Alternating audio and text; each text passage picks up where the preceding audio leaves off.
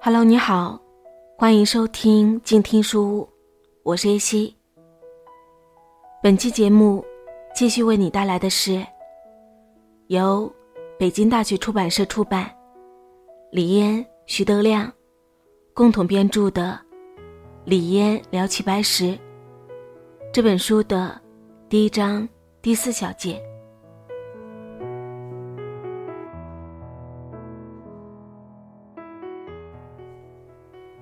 李嫣说：“白石老人确实不保守，只要觉得你有发展，是个人才，一些绝招他都不保守，甚至专门为你当场表演。比如说国画里面，梅兰竹菊四君子，属兰竹最难，最见功夫。写一画是写出来的，不是描出来的。”讲究书法功底，叫一是兰，半是竹。有人一辈子画兰花，半辈子画竹子，都不一定画得好。兰竹画得好，当以郑板桥为代表。我父亲问老师：“兰花应该怎么画才好？”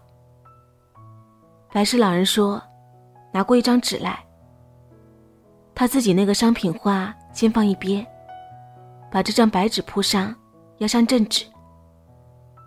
你看，一笔、两笔，像条鱼；三笔要破它，在画谱上叫一羽为二凤眼，就像凤凰眼似的。再选个合适的地方，加点兰花。五个半，两半要聚，再一半。还有两半要平，平的出去，像个乌纱帽那个帽翅。这你问王铁成去。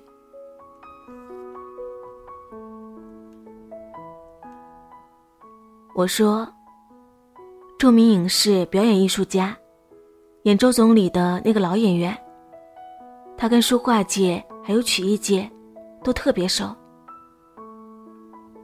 李嫣说：“对。”他最懂兰花，谈兰花能谈一上午，谈不完。这兰花也真有一个品种叫纱帽翅，那是名种，两半撑出去，撑挺长，但确实这么画更美。当时就画，因为怎么用笔，这个语言表述不了，就得实际上画给你看。这个示范教学，是齐派和徐悲鸿这派。相当重要的。我父亲说，当画家，就好比蒸馒头，蒸得了，中间点一个红点，搁一个细子盘里。小姑娘端出来，请您吃，这是画家。我们当教书匠的，教画画的不能这么做，得带着学生进面库里挑。什么面是压馄饨皮的面，什么面。是包饺子的面，什么面是蒸馒头的面？和二斤面，多少面搁多少水，不然的话，和稀了加面，干了再加水，能和出四斤来。和了面以后怎么揉？揉完面以后，往里面搁面肥。面肥也得匀了，屋里得热乎点。实在不行。弄盘热水放在旁边，蒙上湿布。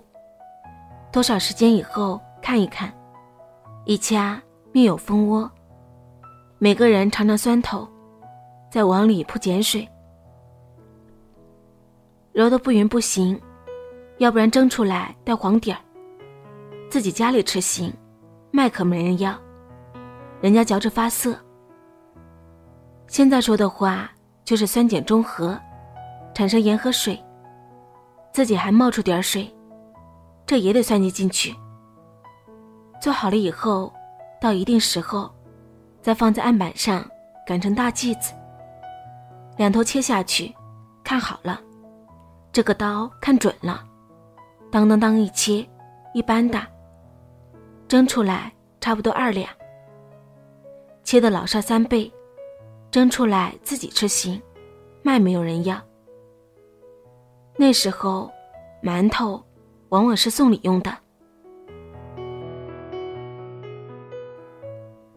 那时候，馒头是送礼的。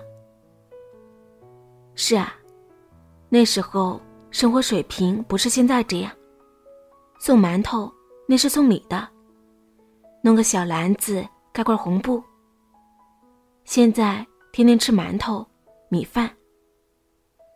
有历史记载以来，中国人一直都是穷的时候多。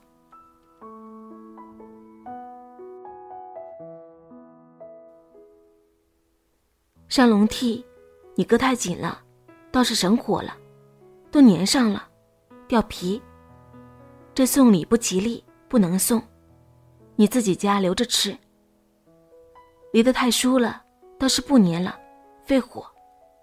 得行距多少，疏距多少。当然，搁笼屉之前，先得把笼屉布弄湿了，不然粘馒头皮也没有人要。笼火怎么笼？到什么火候才能掀笼屉？不能说中间我看看，一撒气麻烦了。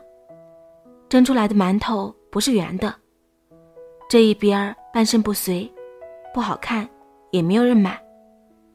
自己家留着切片吃吧。掀笼屉怎么掀？哪儿点红点？这个全过程都得让学生看。这是我们教画画的教书匠要做的，全过程要真讲，应该更细。我这馒头蒸不好，所以我说不细致。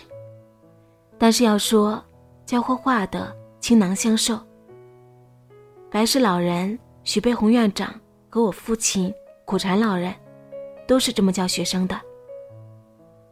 当然，前提还得看水平够不够。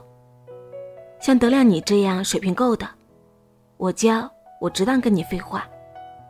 有的真不行，拿来一看，真是瞎画了好几年了。从复数上教，先把毛病搬过来，我还真没那本事。白氏老人对自己认为有前景的弟子，真是倾囊而授。所以我父亲在上课的时候。跟朋友聊的时候，可以说，谈到齐老先生的事情是最多的。要不怎么我知道那么多呢？我父亲爱说，我爱听，而且我在这方面记性还特别好。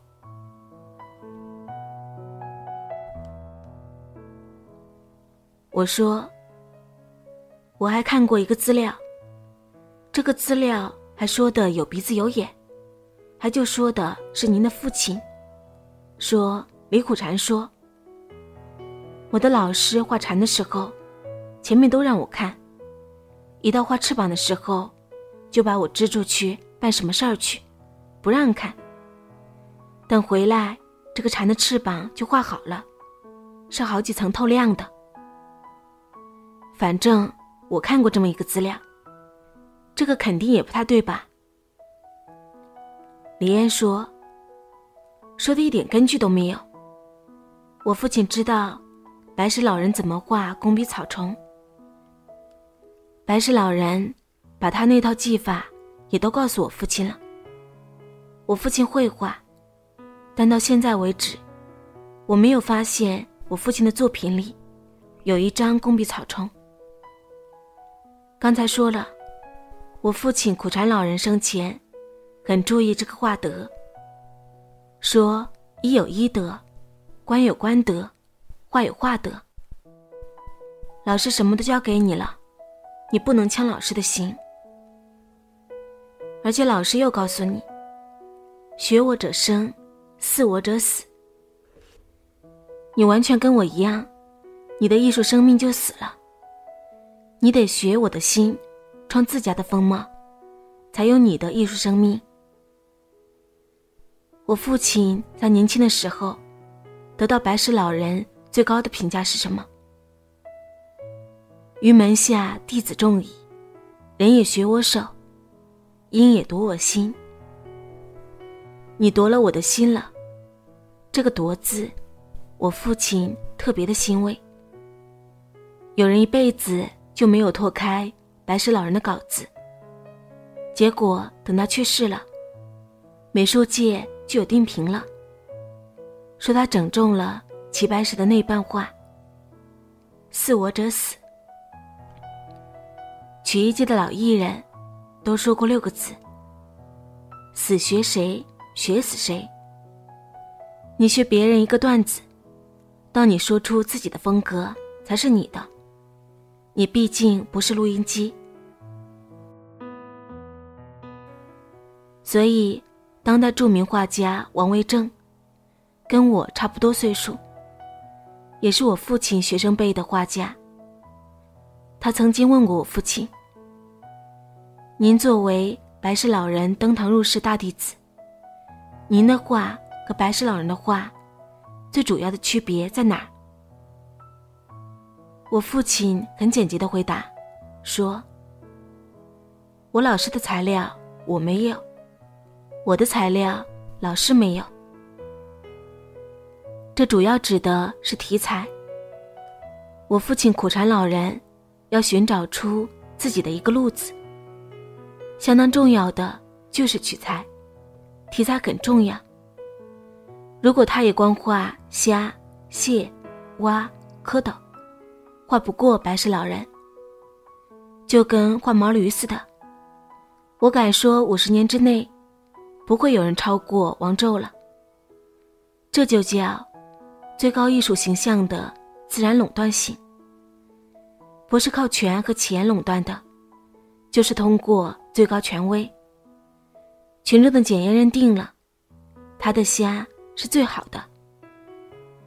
你要是死学齐先生，画的不像，人家会说：“你这还得用功，你这不像白石老人的虾。”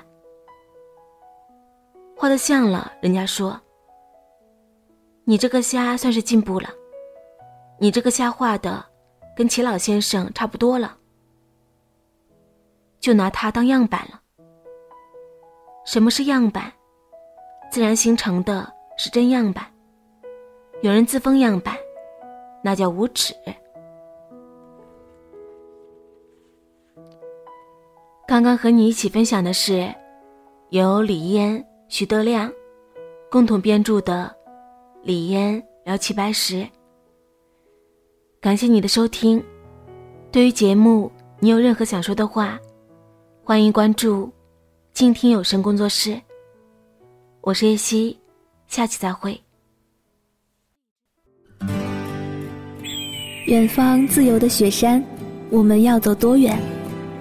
在沸腾的世界中，哪里有长满苔藓的清泉？在已是枯荣的树下，你是否看过日落时金黄色的海？漫天飞雪的时刻，你愿意和谁围坐在炉边，谈谈心事，聊聊天？公众账号搜索“静听有声工作室”，很期待在那里和你相遇。